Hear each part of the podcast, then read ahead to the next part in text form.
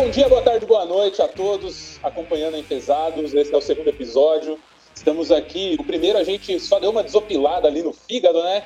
É, porque, como a gente já disse lá no princípio, aqui é o espaço da vocalização da bolsinha de colostomia.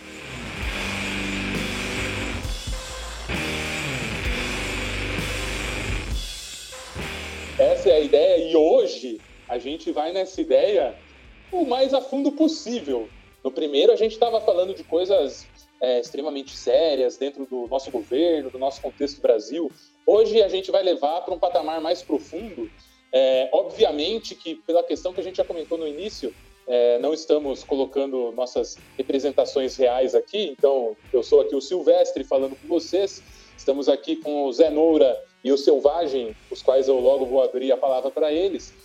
Mas esse episódio é especial. Esse daqui eu vou chamar até aqui, ó, música de suspense.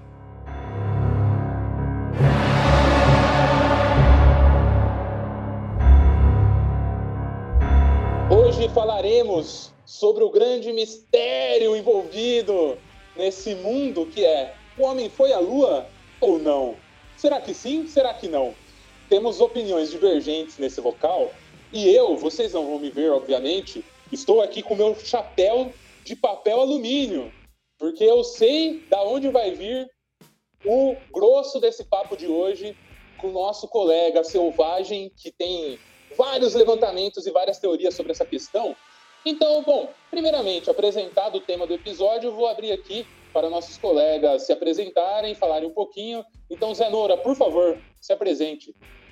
Salve, salve, galera. Aqui quem fala é o Zé e um tema muito polêmico hoje, um tema muito, muito delicado, é mais polêmico que mamilos.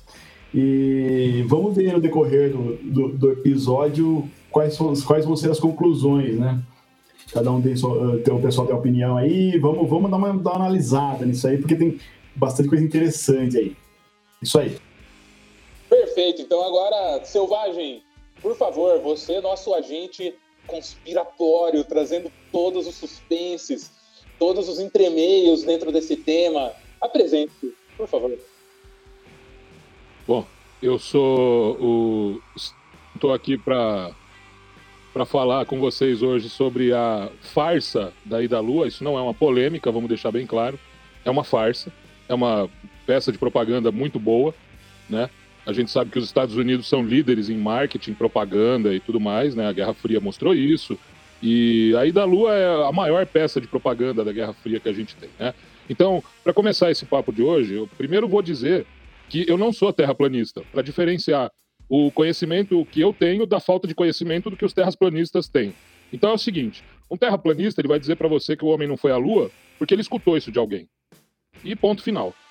Se você pedir para ele explicar qualquer fenômeno astronômico básico, como gravidade, essas coisas, ele não vai saber. Enfim, a minha parte agora. Por que, que o homem não foi à Lua? Porque não dá para ir na Lua, simplesmente.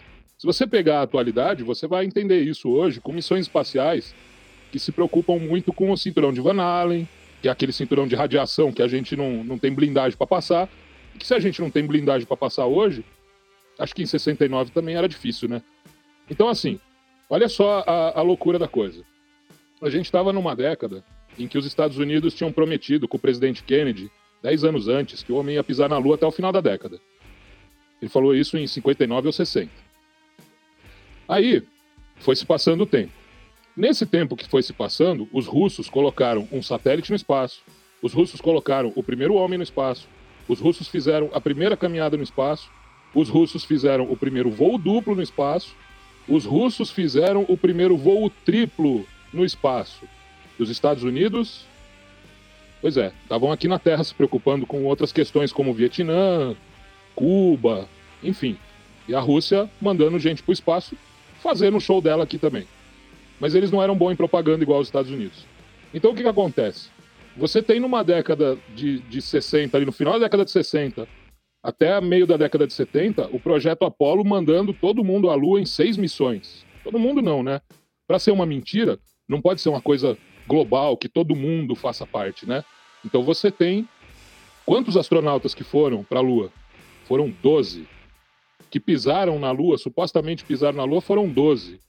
18 foram para lá, né? Seis foram pilotos do módulo de comando que ficava orbitando a Lua, teoricamente, supostamente, e 12 pisaram na Lua. Quem sabe da farsa?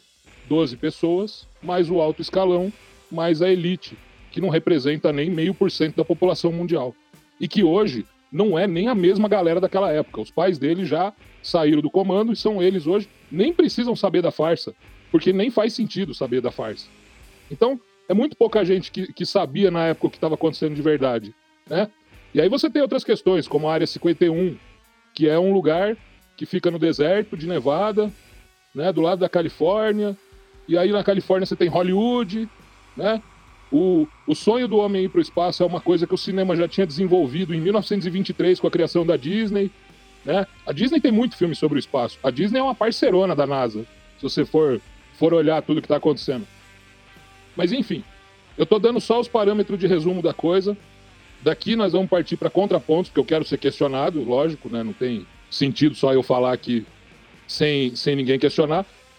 E aí, falando dessa, dessa coisa de Guerra Fria, provocando vocês com esse, com esse negócio de os Estados Unidos só conseguiram ir na Lua, naquela época, em seis missões, em, em, em sete anos, e depois, em 50 anos, nunca mais. Ninguém mais fez isso. Só os Estados Unidos. E era tão caro, mas tão caro, que a, a justificativa que as pessoas dão assim é que é caro, né? Mas uh, em 2019, Israel conseguiu quebrar essa barreira do caro, mandou uma sonda para a Lua, né? A Bereshit. O que aconteceu com essa sonda? Ah, ela colapsou. Bateu, caiu, bateu no chão e se quebrou inteira. Ou seja, os israelenses que têm transferência de tecnologia direta dos Estados Unidos, que são parceirão dos Estados Unidos, foram pousar uma nave 50 anos depois e os Estados Unidos foram tão cuzões assim de não dar para eles nem a tecnologia básica tecnologia ultrapassada de 50 anos atrás, não a tecnologia de hoje, né? Então eu só vou começar com essa provocação. Só essa provocação para mim já, já tá bom. Depois eu vou falar da, das polêmicas envolvendo toda a produção cinematográfica do Pouso à Lua. Ah, eu acho interessante. Você trouxe já alguns pontos que eu olho e eu com o meu chapéu de alumínio aqui, é, eu me coloco de uma maneira meio, obviamente, é, entendo sua colocação inicial de falar que não, eu não sou uma pessoa é, terraplanista, mas sou uma pessoa que não acredita que o homem foi para a Lua. Eu acho ótimo, porque é, esses pacotes também montados, né, como se todo mundo que acredita que o homem não foi para a Lua tem que ser terraplanista, tem que ser um trampista, ou no nosso caso aqui é, brasileiro, tem que ser um bolsonarista, acho que não se encaixa. Acho que dá para acreditar em várias coisas e desacreditar em várias ao mesmo tempo, né? É, mas assim, eu, eu, eu, eu, eu fico. É, é, eu acho muito massa essa colocação aí, Selvagem. A gente já, antes dessa questão de, de procurar conversar esse podcast e tudo mais, é, já teve alguns levantamentos, né? Você já colocou essas posições e que eu achei muito curioso, achei muito curioso mesmo, no sentido de olhar e falar assim, cara, é, sei lá, para mim, eu nunca tinha me aprofundado sobre o tema em si. Eu só olhava e falava assim, cara, que bizarro. Tem gente que acredita que aconteceu e tem um governo falando que isso aconteceu, e tem gente que desacredita muito que tenha acontecido. E daí é, eu entendo que tenha vários pontos realmente colocados para se falar, não, isso realmente não aconteceu. Você tem vários desdobramentos né, de informações que você pode levantar e colocar como sendo algo que não tem acontecido. Mas daí fica a minha pergunta assim, já para começar então de bate-pronto. A questão da ida do homem à Lua foi uma questão muito relacionada a um contexto que você tinha na época da questão de Guerra Fria e aquela treta dos Estados Unidos com é, a União Soviética de, de manter certo controle, né, de ter uma predominância mundial em termos de nação, em termos de tecnologia e tudo mais.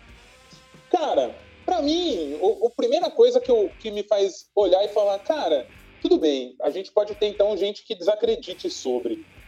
Porém, a Rússia, na verdade, na época União Soviética, era o lugar mais interessado em falar que a coisa não aconteceu. Exatamente por ser uma questão né, que levou diretamente ao encerramento de Guerra Fria, aos Estados Unidos falar: não, nós pisamos lá na Lua, então a gente ganhou a corrida espacial e a partir de agora nós vamos ter liberdade de pôr no butico de todo mundo. Por que, que os caras deixaram, então? Eles fazem parte desse processo conspiratório? Essa é uma grande dúvida que eu coloco aqui para a abertura da questão.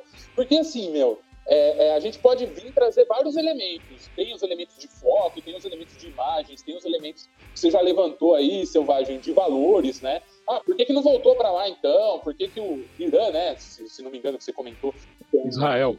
Israel, desculpa. Israel mandou uma sonda em 2019 a um custo médio de. Não, não, che... não chegou a 500 milhões. Tá, beleza. Mas daí assim, cara, é... por que que na época foi balizado? Por que, que na época foi tido como real? Por, pela União Soviética, que era a grande é, é, a grande entidade no momento que estava nessa luta, que estava nessa briga, né, dessa questão da corrida espacial. Por que, que os caras não. Até hoje, eu vi já algum, né, na, na busca dentro dessa pauta, falei, pô, vamos ver então o que, que os caras de lá trouxeram para contrapor esses pontos. E não achei muita coisa, velho. Achei que foi muito um processo dos caras olhar e falar, ah, beleza, é isso. Os caras foram, pisaram na lua e agora tá tudo certo. Então, cara, o que que leva a isso não ter sido confrontado pela, pelo, pelo que era os States na época? E mesmo assim, com a questão do, do tipo assim, daquela época, né? Se a, a Rússia ela tinha a tecnologia é, para fazer tanta coisa, e tipo assim, inclusive de espionagem e tudo mais, que todo mundo sabe que naquela época mesmo, todo, tanto os Estados Unidos quanto a Rússia, a Rússia na União Soviética, eles, eles se roubavam, né? Roubavam ideias através de espiões e tudo mais. Cara, mesmo sendo só 12 pessoas saberiam, não, tinha que ser um projeto de muito mais pessoas, eu acho, né? Então, assim, será que a minha pergunta que eu faço é exatamente a que o, que o nosso amigo Silvestre fez. É, será que não iam questionar e não iam, se, se tivessem descoberto, não iam jogar a merda no ventilador, literalmente? Olha só, olha, olha que, que interessante. Vou responder para vocês isso assim, sem, sem nada. Guerra Fria rolando, já, ela já estava chegando num ápice para a União Soviética, né? Para os Estados Unidos também. Para ter que fazer uma peça de propaganda dessas, para você precisar de um grande acordo, né, com tudo, você precisa realmente ter um motivo para isso. Então, a, a União Soviética estava quebrada.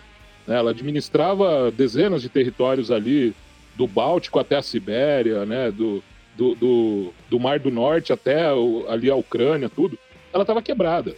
Porque além do, do problema dos territórios, do tamanho, da logística e de todo o contraponto do, dos Estados Unidos da Guerra Fria, a Rússia, a União Soviética ainda sofria do problema de corrupção interna, que é inerente a qualquer tipo de nação, né?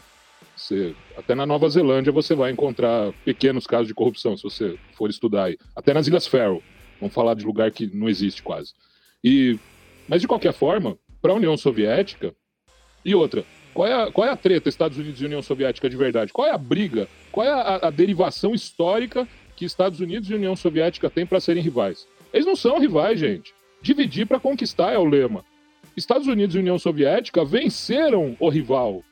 Eles chegaram por, pela frente e por trás com as armas apontadas em Berlim, entendeu? E vence. O rival era a Alemanha, o rival era o Império Austro-Húngaro, o rival eram os teutônicos. Os eslavos, e os latinos, eles sempre se deram bem, né? Da, da, da onde que saíram os eslavos e os latinos? Da mistura dos bárbaros, que eram os vikings, que derivavam em vikings russos e os vikings ocidentais, ou seja, os vikings que, que começaram Kiev, né, que começaram toda, toda aquela coisa lá, enfrentaram os tártaros, né, pra, ali naquela região russa, e os vikings ocidentais, ou seja, a gente é tudo a mesma coisa o caucasiano, né, que, que, que, eles falam. A gente que eu digo assim, o, o, americano do norte e o russo é a mesma coisa, cara, não tem diferença. E também é um monte de alemão. É tudo alemão, é tudo inglês, é tudo russo, é tudo americano, é tudo hemisfério norte. Aí beleza. Eles não são inimigos. A Guerra Fria foi para fazer pensar que eram inimigos. Mas olha só, Guerra da Coreia. Eles não combateram entre eles. Eles fizeram os coreanos combater entre eles. Né? Acabou a, a Segunda Guerra Mundial, foi isso que eles fizeram. Ah, Vamos colocar ali, ó. Eu, eu quero instalar o comunismo ali. Você vai deixar? Ah, é, tem razão. Não posso deixar você instalar o comunismo ali. Então eu vou instalar o capitalismo ali. Aí você deixa, né? Ah, vamos então meio que dividir o território, meio a meio. Daqui a uns anos a gente vê quem ganha. E foda-se o povo, né? Sempre a treta Estados Unidos e Rússia foi foda-se o povo local. Nunca os russos ou os americanos. Então, eles não são inimigo. Para a União Soviética foi maravilhoso. Porque o programa espacial deles, igual eu falei, fez tudo. fez tudo, foi pioneiro em tudo. Eles estavam quebrados, eles não estavam mais conseguindo. E eles chegaram na conclusão que os americanos chegaram. Não dá para chegar na Lua. Não dá para chegar em Marte. Não dá para chegar em Vênus. Não dá para passar do cinturão de Van Allen. Sabe quando é que ele foi descoberto? Ele foi descoberto na década de 50. E ele já tinha observações muito antigas de, dos séculos passados de astrônomos que, que previam né, que podia existir uma barreira de radiação proveniente do campo eletromagnético da Terra. Então, os russos chegaram nessa conclusão quando eles mandaram a Laika para o espaço. Ela voltou, morreu de câncer, né, da radiação mortal. Mandaram a primeira mulher para o espaço, deu problema também. O Yuri Gagarin teve problema. O outro o russo que andou com ele lá no espaço depois teve teve problema. Então eles, eles entenderam que a radiação não era só do Sol, era uma radiação cósmica e a dose era muito maior do que eles imaginavam. E depois da Segunda Guerra Mundial a gente sabe, teve muita experiência para saber, né, qual era o que, que afetava o ser humano, né, nos extremos. Então, assim, e tem esse outro detalhe, né? Mas eu, a, é, primeira, a primeira pergunta que eu estou respondendo é essa. Então, você estava falando do cinturão de Hallen aí, né?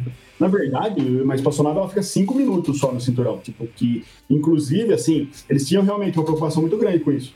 É, onde eles tinham, é, é assim, foi descoberto, foi descoberto, claro, né? É um efeito do, do, da, das nuvens solares no, na, é, na, na, atmosfera, na, no campo magnético da Terra. Sim, realmente, isso é um problema, mas eles já sabiam e era uma preocupação grande. Então, portanto, as naves, elas tinham, elas tinham uma proteção. Porque senão os processadores, por exemplo, não durariam, que é o, é o problema que a gente tem com, com, com a tempestade solar, né?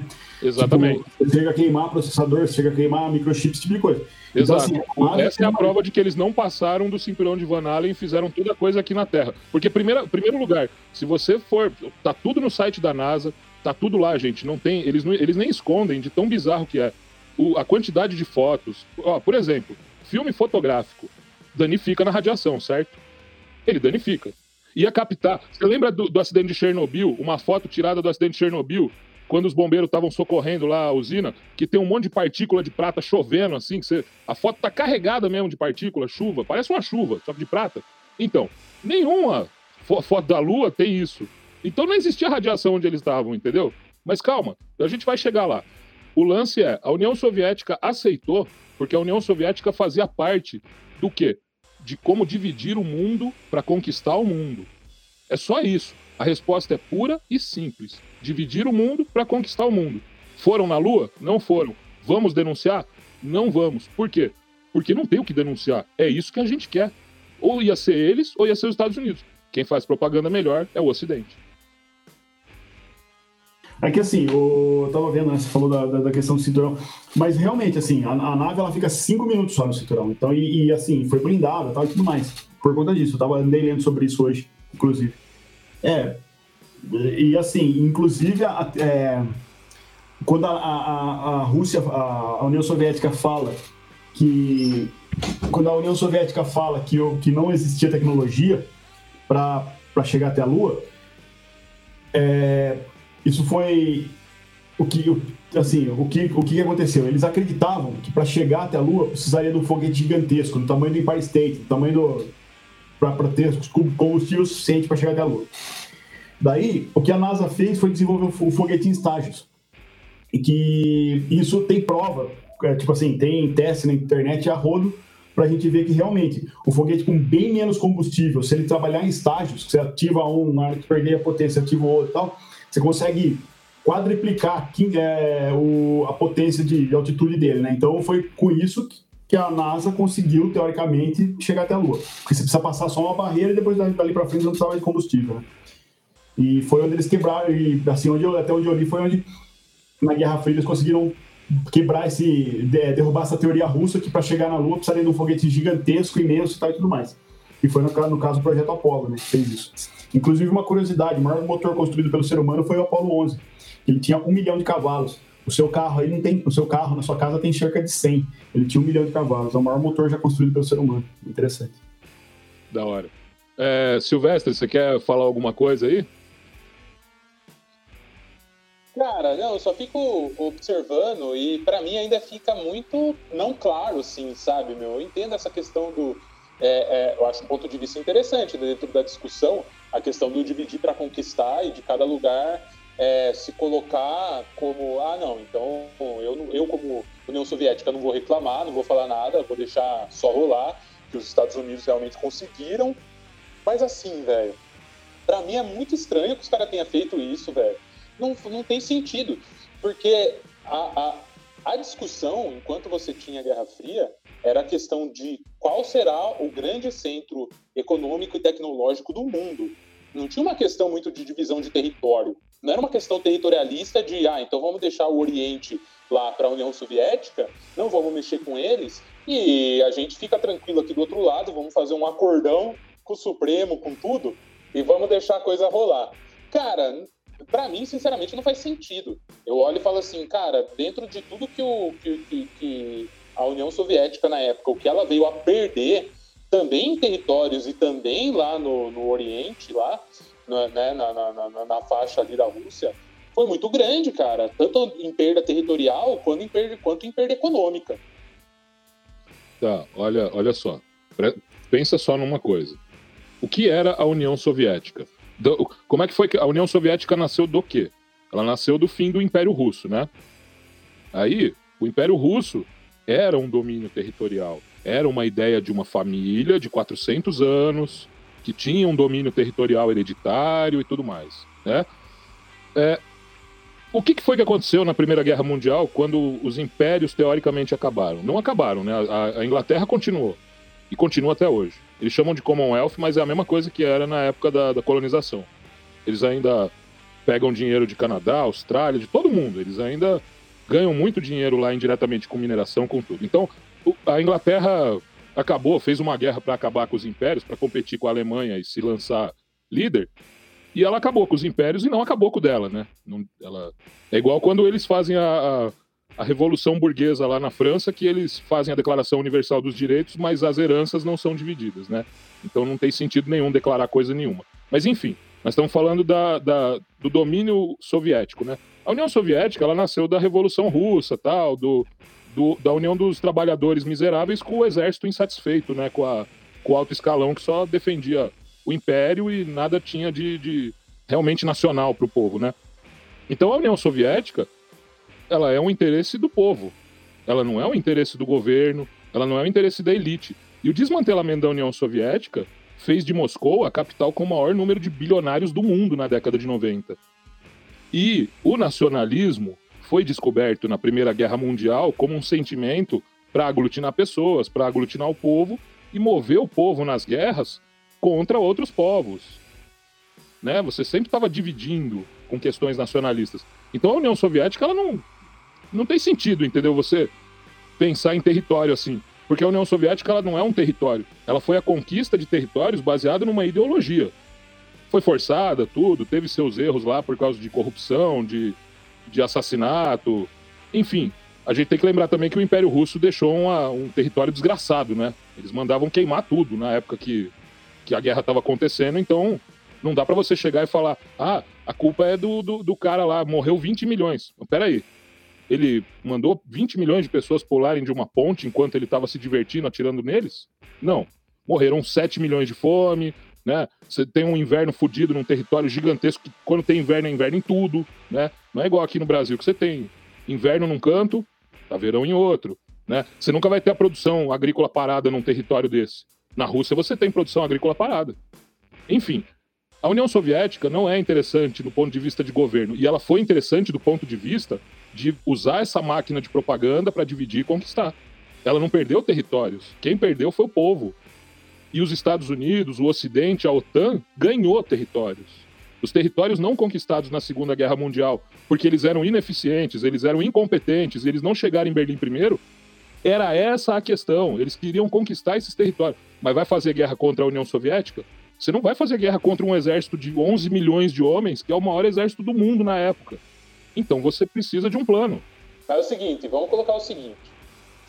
Se coloca que pelo menos ao longo de 10 anos, 400 mil pessoas, 400 mil pessoas foram envolvidas no processo de levada do homem à lua pelos Estados Unidos. Cara, Exatamente. É muita gente, velho. Muita gente. Acho que ninguém Concordo. ia falar, ninguém Calma. ia o trombone, ninguém ia sair falando, velho, isso daí é uma puta de uma mentira. Os caras estão claro mentindo. Que Eles são uns arrombados que só estão querendo provar para vocês coisas que não aconteceram. Cara, eu acho muito. Conhecendo o ser humano, e a capacidade do ser humano de uhum. não guardar segredo, Exatamente. abrir a boca e sair falando tudo o que aconteceu e que levou ele a não contestar essa determinação de falar que o homem foi para a Lua, cara, eu acho impossível, velho, sinceramente. É, eu também acho eu impossível. um chapéu de alumínio aqui, ó. Não, não, eu, e, eu vou te falar, ficou legal esse chapéu, tá parecendo uma boina.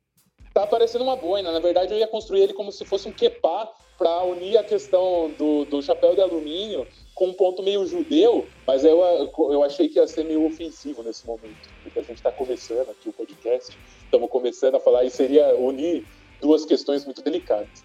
Mas enfim, 400 mil pessoas! Como você faz 400 mil pessoas não falarem sobre, não contestarem, não quererem. Como? Como? Me explica, selvagem. Então, porque você tá vindo aqui cheio de certeza aí, ó, querendo vir trazer um monte de ponto aí, que, ah, não, é, é, então me fala. Então, bom, vamos lá. São 457 mil pessoas que, que, trabalham, que trabalharam no projeto Apollo. Aí, assim, esse projeto ele era tão minucioso que ele tinha, por exemplo, três empresas diferentes para fazer parafusos. Quem faz o parafuso não faz ideia da onde a, o parafuso vai entrar. Ele só sabe o tamanho da rosca, mas ele não sabe para que, que é o parafuso. Ele só está fazendo parafuso. O módulo lunar, vamos para o módulo lunar que é o específico do específico. Faltando seis meses, seis meses para ele decolar, ele tinha uma lista com 20 mil problemas. E aí, o Gus Grissom, que era o astronauta, o Louis Armstrong não era o astronauta oficial. O Louis Armstrong era um piloto de testes que tinha feito testes com o LLV, que foi o primeiro protótipo do módulo lunar que falhou miseravelmente. Na, em dois testes, duas falhas, o cara teve que se ejetar, senão ele não entraria para a história. Depois ele foi com o LLTV, que foi o próximo protótipo do módulo lunar, faltando ali duas missões ali para o Apollo 11. Também falhou miseravelmente, não deu certo. E ninguém testou em terra o módulo lunar. Ninguém, ele não teve, ele não foi testado. Ele simplesmente não foi testado. Ele foi lançado lá, foi uma missão perfeita, deu certo de primeira tudo. Só que o Gus Grissom, uns meses antes, vocês sabem do episódio do incêndio, né? Que, no teste que matou a tripulação, né? Na, na cabine de comando, né? Então, o Gus Grissom era um desses astronautas. O outro era o Ed White e o terceiro eu já não lembro agora quem era. Enfim. O Gus Grissom, ele, ele enchia o saco de todo mundo. Ele ficava falando, olha, é, esses papel laminado aí tem que ter mais camada, não sei o quê. Ó, a estabilidade do motor não, não, não tá boa, não vai voar, tem que acertar, tem que, é, tem que fazer alguma coisa. O módulo lunar, ele tinha só um motor. Ele não tinha quatro, ele não tinha três, ele não tinha. Né, ele só tinha um motor. E aí o cara falou, ele, ele deu uma declaração pública antes desse, desse acidente aí, acidente, né? É, que o módulo lunar não tinha como funcionar. Porque ele era mais um balde de parafuso do que uma máquina complexa que podia realmente fazer o serviço para o qual ele era desempenhado. Duas semanas depois, ele pegou fogo dentro da cabine com um detalhe. O filho dele, agora, nos anos 2000, foi no museu para tentar descobrir o que. Como era o módulo lunar. O cara nem foi lá para investigar nada. E ele acabou descobrindo que tinha um. Que a, que a porta foi selada. Tinha uma chapa de metal em cima de um interruptor que abria. E isso não foi colocado depois para. Né, ninguém vai para um museu e vai, ah, vamos botar uma placa de metal aqui. Isso não tem sentido, né? Mas enfim, essas coisas tem em documentário, a gente pode até passar os endereços se alguém quiser, quiser checar. Tem nos sites da NASA, tem site da NASA que que está printado porque foi descontinuado, porque tem falha com relação a barulho de martelo no vácuo, coisas que não podiam acontecer. Mas das 400 mil pessoas, 457 mil pessoas que estavam no, no projeto Apollo, só tinha 12 astronautas que sabiam da farsa e só tinha alguns funcionários do alto escalão ligado. Nem o presidente nem o presidente podia saber. Porque o Kennedy botou a mão no, no, tentou abrir o bico e foi assassinado. Ele, foi isso que fizeram, fez matarem o Kennedy. E quem matou o Kennedy foi, foi um próprio agente da CIA ali. Não tem ninguém ali de, de, de fanático, não tem nada disso. Quem matou o, o, Kennedy foi um agente da CIA, porque ele abriu o bico, ele ia, ele ia botar na, na, na boca do povo a Operação Paperclip, que ficava pensando nazista o projeto Apollo, porque a, a NASA toda foi construída com um cientista nazista capturado, que não foi para Nuremberg e foi para trabalhar lá. É, Werner von Braun é o desenvolvedor do Saturno V. Sabe quem é Werner von Braun? O desenvolvedor da V1 e da V2. Você sabe quem é a V2? É aquela, aquele míssil balístico de, de 15 metros de altura que os caras lançavam em Londres e, e Paris. Sabe qual é a, a, a, peculiaridade maior da V2? Ela foi a única arma na história da humanidade que matou mais gente na produção do que no, na sua execução. Ela matou 10 mil pessoas em bombardeios e matou 20 mil prisioneiros fazendo ela. Agora você pensa no psicopata comandando a NASA, o que, que esse cara vai fazer realmente que pode conduzir a humanidade a uma coisa útil? Viu, viu, viu, viu? Pera lá, pera lá, pera lá, pera lá, pera lá espera lá, que agora a gente está fundindo duas grandes conspirações que elas podiam ser dois episódios separados. Porque agora a gente botou na ida à Lua a morte lá do Kennedy. E daí, assim, cara, aí é muita coisa. Espera aí que a gente agora precisa dar uma respirada. Porque se... o que eu acho louco das teorias de conspiração, e que faz eu estar com o meu capacete aqui, ó, muito bem trabalhado e construído, é o quanto elas se entrelaçam, assim, né? Então, calma, calma, calma. Eu sei que Selvagem aí, ó, tem vários argumentos, várias questões que ele levanta, que ele coloca, mas vamos colocar cada coisa na sua caixinha. Porque, pera lá, a gente tava falando da Lua até agora. Só da Lua, a ida do homem à Lua, a questão com a União Soviética e tal. Agora chegou o Kennedy. Chegou o Kennedy no meio do processo e ele morreu porque o homem foi pra Lua. California,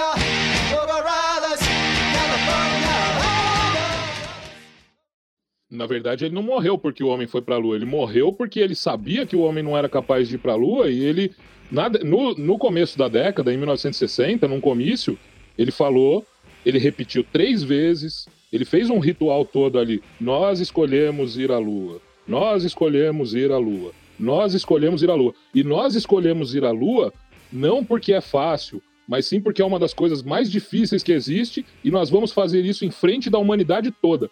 Ele usou exatamente essas palavras. E ele foi morto em frente da humanidade toda. Mas pera lá, vamos juntar então todas. Vamos juntar todas.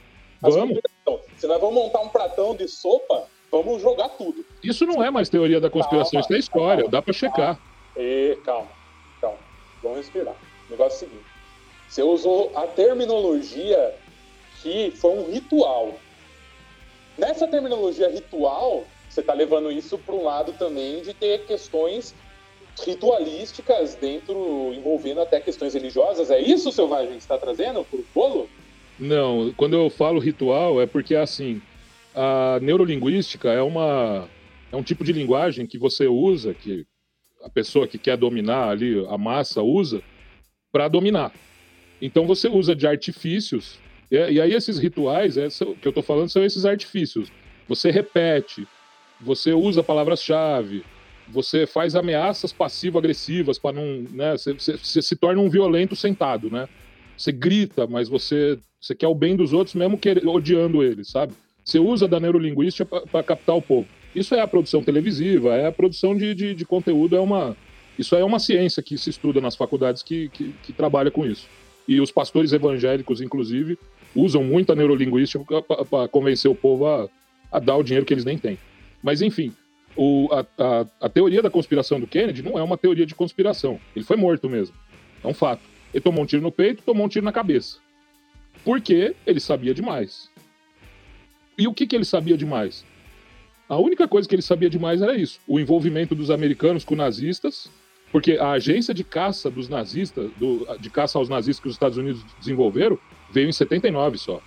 Ela não veio, né? Nessa época a coisa era. Tinha muito nazista mesmo, tinha muito filha da puta escondido nos Estados Unidos, ganhando dinheiro, ganhando a vida, fazendo fortuna, e os desgraçados tinham matado um monte de gente na Alemanha. Eles não eram simplesmente pessoas que, que ah, não, eu vi acontecer. Não, executou ordens. O Werner von Braun era um cara que assinava ordem para matar gente. Então, o líder da NASA era um psicopata, assassino. Entendeu? Pegaram o Hitler e, e queimaram os ossos dele, mas o, o, a, o nazismo foi embora, atravessou o Atlântico. Né? Se você for olhar a história dos Estados Unidos, é... eles não têm nada a favor. Nada, nada, nada a favor. Eu sinto muito quem ama a cultura norte-americana, porque caiu na linguagem de, de programação deles e, e gosta de tudo, ah, tal. Eu acho bacana, por exemplo, a NBA. Né? Gosto de ver os caras jogando, porque eu não tenho habilidade nenhuma e adoraria ter. Mas o, o resto, a cultura deles, o que eles exportam para cá, é o que tem de pior. E eles são somente bons propagandistas, mais nada. Então o Kennedy, ele foi morto porque ele sabia que o Apollo não ia chegar na Lua. E ele queria falar isso, porque ele tinha feito uma promessa. E não dá para você jogar a sua honra ali no negócio, simplesmente, e depois você falar: ah, eu estava errado, é, eu fui... Não, ele queria dizer, eu fui enganado, cara. Eu, eu, eu faço parte de vocês. O dinheiro do contribuinte norte-americano, que eu tanto falei para usar, para vocês pagarem impostos e tudo, eu também fui enganado. E aí, como ele não podia falar isso, porque ia dar merda, né? Porque ele era a credibilidade, fizeram o quê? Mataram ele e colocaram quem no lugar dele? O Nixon. Quem é o Nixon? O Nixon é o Bolsonaro dos Estados Unidos daquela, daquele tempo um cara merda, corrupto, mal educado pra caramba, cachorro, e que fez, só fez merda. Foi so, sob o comando dele que os Estados Unidos produziram a peça de propaganda da, da ida à Lua. Não foi com o Kennedy. Kennedy já tinha sido morto. A sopa ficou grossa, meus amigos. Agora sim. Aí que eu gosto. De ter bastante coisa junta. E eu, eu tô contente e feliz de estar com o meu chapéuzinho de alumínio aqui conversando com o pessoal. E eu agora quero pedir um pouco de fala do nosso companheiro Zé Nora, que ele tá ali, ó, eu tô vendo a carinha dele. Ele tá ouvindo, ele tá acompanhando, ele tá sentindo, ele tá pensando. E agora eu quero saber, Zé Nora, fala para nós, o que, que você tá pensando dessa sopaiada toda? Cara, eu não tenho base histórica, política para discutir as questões, assim, em relação a a, as conspirações e tudo mais. Mas, assim, cara, tem algumas coisas que eu sei, né? Assim, por exemplo, uh, e, e, as fotos que a gente tem da Lua, que qualquer um pode, se tiver um telescópio, você pode observar isso. Você olha lá, você vê os, as naves, os pedaços de nave que foram deixados, as bandeiras, a, as, as, pegadas, pegadas não, né? Os, os, os carrinhos lá, os, os, os, Você consegue enxergar isso daqui? Só qualquer um um, um, telescópio consegue ver isso. Telescópio, é, é qualquer lugar. Telescópio amador, você consegue observar essas coisas. Os espelhos que foram deixados lá, né? Que é tipo.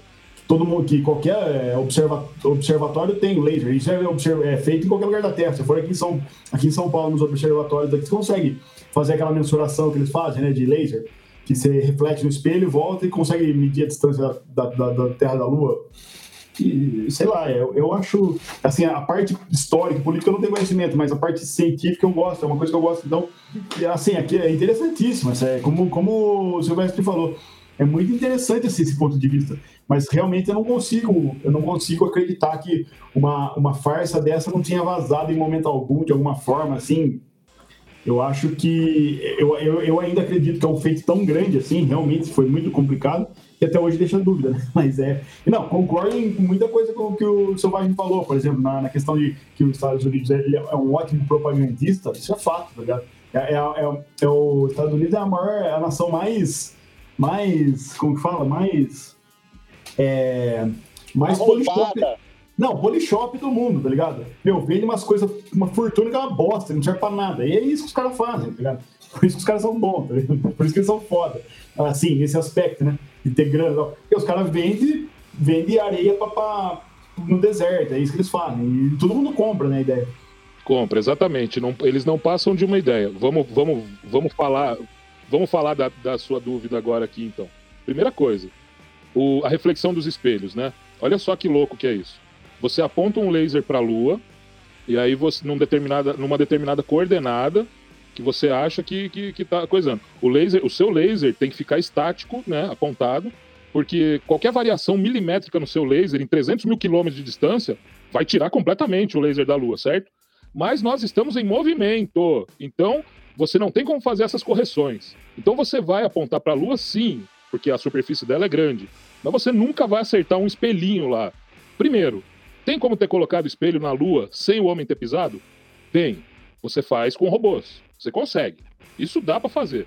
A eletrônica em 1970 não tinha capacidade de memória, mas tinha tudo feito lá. Você conseguia programar é, circuito lógico, tudo mais, dava para fazer, beleza. Suponhamos que a maquininha foi lá e colocou. Eu duvido ainda assim.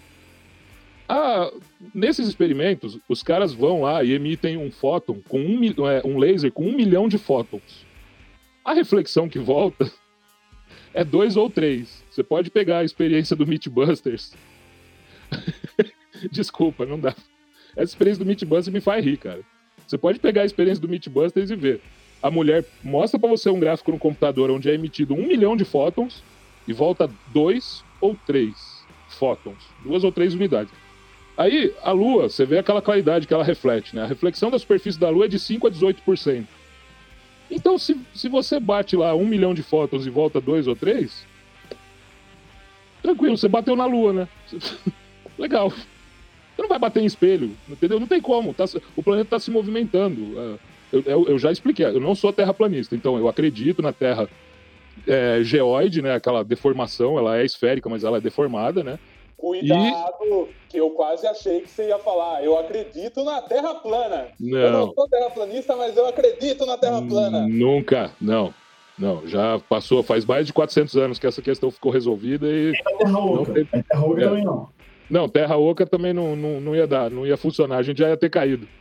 O, o, o lance é assim: a Lua reflete esses dois, três fótons. Então, em qualquer lugar que você apontar, você vai conseguir essa resposta. Tanto é que qualquer pessoa faz isso, né? Se a pessoa estiver dentro da casa dela, ela faz. A pessoa é foda pra caralho, conseguiu acertar milimetricamente o movimento. E... Não, não conseguiu. Não tem como. Sinto muito. A Terra tá girando, a Lua tá girando em volta da Terra. E, entendeu? Com o telescópio, se você pegar um telescópio lá com a buscadora, a Lua, você, já vê a Lua se movimentando no zoom. Né? Então imagina não, fazer isso com é, a Lua ela é, ela é né? Não, sim, mas ela está rodando em volta da, da Terra. Você, você, é, você precisa tá, estar tá com o seu telescópio, com o seu laser, acompanhando essa, essa rotação. Não é simplesmente a Terra, né? Ah, deixa lá que a Terra. Não, a, a Lua está sumindo no horizonte mais rápido do que você. Então, né, com o telescópio funciona desse jeito. Ah, uma outra parte que você tinha falado lá atrás. O cinturão de Van Allen, não importa se você passa um segundo dois minutos ou dois anos por ele. É, radiação, ela é igual chuva. Entendeu? Você passou, ela vai te molhar. Só que a diferença da radiação é que ela não, não sai se secando. Então, se ela te pegar, ela te pega e, e assim, não dá para ter a blindagem que precisava para passar pelo cinturão de Van Allen, porque, primeiro, são dois. Um menor, que fica. A, a estação espacial ela fica a 450, acho. 427, alguma coisa assim, quilômetros de altura, de altitude. O cinturão, o primeiro cinturão, ele começa uns 20, 30 quilômetros acima. Por isso que a estação espacial não passa da, dessa altitude, inclusive. Porque não, não tem blindagem. Não, não... Imagina você decolar com um foguete com 10 centímetros de blindagem de espessura. O, o tanto de combustível que você vai precisar em qualquer estágio, cara. Porque você não vai ter força para sair da Terra com isso. O módulo lunar, por exemplo, ele era super leve. E aí, ó, eu já. Infelizmente eu tenho que ir para as falhas dele para não alongar demais. O módulo lunar tinha um motor de 1.500 libras de pressão. Nas filmagens, não tem cratera formando, não tem a, a poeira levantando ali, não tem nada fazendo. É, é, cinematográfico, o negócio pousa, é maravilhoso, as cores, a luz. Na primeira missão, não tem nem poeira no pé do módulo lunar. Aí na segunda, na terceira, né, nas outras Apolo, eles aprenderam e foram colocando poeira em cima dele, até afundaram o pé um pouquinho e tal. E, mas o, o módulo lunar não tinha como ter blindagem para passar um equipamento que não fosse danificado, entendeu? Ele era feito com folhas de alumínio. É um equipamento tão precário que tem uma réplica dele hoje no museu e mas ele não, entendeu? Ele não serve para nada, não tem nem como comportar os, os, astronautas. E uma outra coisa, o ele assim, ele era muito frágil, meu. Ele não aguentaria de jeito nenhum uma descida. Tanto que nos testes com os protótipos, eles falharam e explodiram. Caíram no chão. Houston, we have a problem.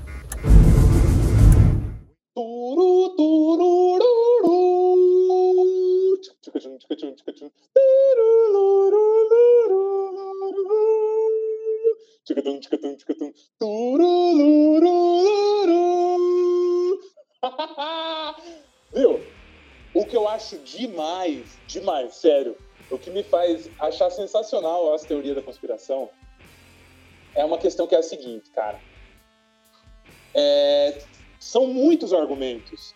São trocentos argumentos que se tem montados dentro da construção de uma narrativa e que perpassa sobre vários caminhos, tanto da questão tecnológica, quanto na questão geopolítica, é, quanto na questão de propaganda, quanto em várias coisas.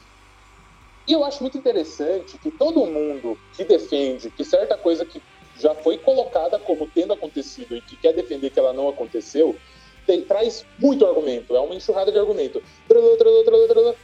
Cara, eu não consigo sair do ponto que para mim não faz o menor sentido tanta construção, tanta. Ó, a gente comentou aqui.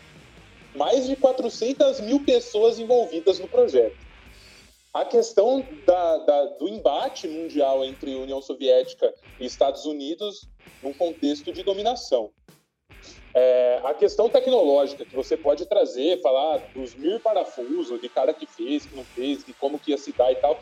Cara, é, a gente pode ficar discutindo aqui mil educa sobre isso. Eu não sei. Não sei dizer se o parafuso dá, se sobra, se acontece, se não explode. Não sei de nada disso. O que eu tenho de conclusivo só é, cara, para mim não faz sentido nenhum a União Soviética deixar passar os Estados Unidos e falar, não, cara, a União Soviética foi, lançou o Sputnik com uma questão de, de, de, você ter o BIP, né, de retorno para saber que ele realmente estava lá no, no, no, espaço, que ele estava fazendo a, a, ronda dele. Você tem as imagens, você tem as pedras, tem lá na NASA. A NASA faz, desde que começou essa teoria da conspiração, ela coloca, pessoal, as pedras, rochas da Lua estão aqui com a gente, velho. E elas têm toda a questão química dela, física, colocada, de que elas são lunares, porque elas não são da Terra, velho não são daqui. Tem as imagens, tem as fotos, tem todas essas representações para colocar que. Então, assim, é, é, eu, eu acho curioso. Eu ia falar engraçado, mas engraçado daí é eu querer colocar, deixar de lado as opiniões de quem acredita que não aconteceu e eu não deixo. Mesmo porque eu acho assim, velho. A gente tem que ter curiosidade sobre tudo e entender que a dominância da narrativa ela acontece desde sempre, de qualquer país que seja, e de qualquer processo de dominação colocado, a narrativa e a construção da narrativa, ela sempre foi o mais importante para pontuar uma dominância de poder, certo? Então, assim, eu não concordo nem discordo. Muito pelo contrário. Porque eu não sei, velho. Eu não sei. Para mim, é muito conspiratório, é muito. Eu tá com meu chapéu de alumínio hoje, eu acreditar que dentro da contextualização toda da época, tendo a questão de você ter a União Soviética, tendo mais de 400 mil pessoas envolvidas no processo, você tendo a NASA já batido de frente várias vezes sobre essas argumentações, falando, cara, é, é, é a, a, gente tem as comprovações nossas aqui de que a gente foi, velho. Quem não tem, quem desacredita, então que comprove. E daí, para mim, é muito próximo, próxima narrativa de comprovação colocada por conspiracionistas na questão da Lua com a da Terra plana. Porque assim, você tem um bilhão de argumentos que você pode levantar, que você levanta, que você coloca, e são vários, é uma união de vários pequenos pontos em cima da narrativa construída de que algo realmente aconteceu, e que eu acho que em tudo que você tiver na vida, você pode levantar pequenos pontos, olhando para pequenos focos e falando e contestando, e falando, ah, mas será que isso daqui aconteceu ou não?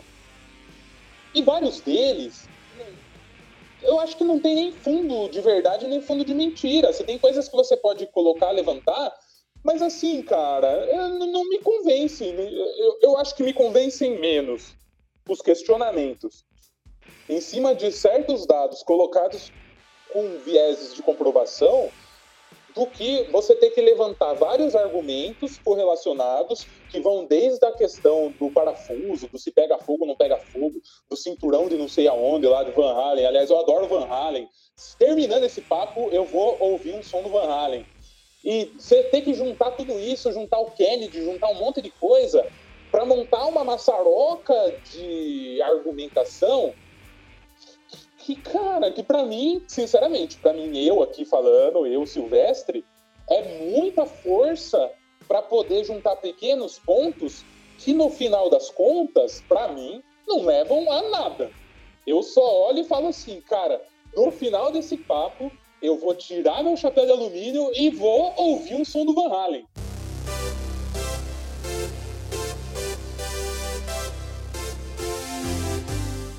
São as únicas coisas que eu saio de concreto dessa conversa. Sem querer colocar que é mentira, que é verdade, eu acho que mentira a gente vive o tempo todo, que todo governo existe aí para mentir, que todo país e toda, todo mundo vive sobre mentiras muito é, elaboradas e bem construídas para fazer com que não haja realmente vieses de contestações. E nós aqui, nós aqui nos enfesados, isso nasceu pela contestação pela questão de ter a ideia de contestar tudo e qualquer coisa. E é por isso que a gente está aqui hoje discutindo e conversando. Mas assim, meu, é, é, é muito ponto solto para mim, cara. Não me convence de porra nenhuma. E para mim, no fim das contas, não importa se foi, se não foi, se aconteceu, se não aconteceu. Eu quero que se exploda. Eu só fico com meu chapéu de alumínio desacreditando de tudo. Isso é o meu ponto. Pronto, desopilei. Só um, coment... Só um parênteses aí que o, que o nosso amigo Silvestre disse aí em relação ao Sputnik.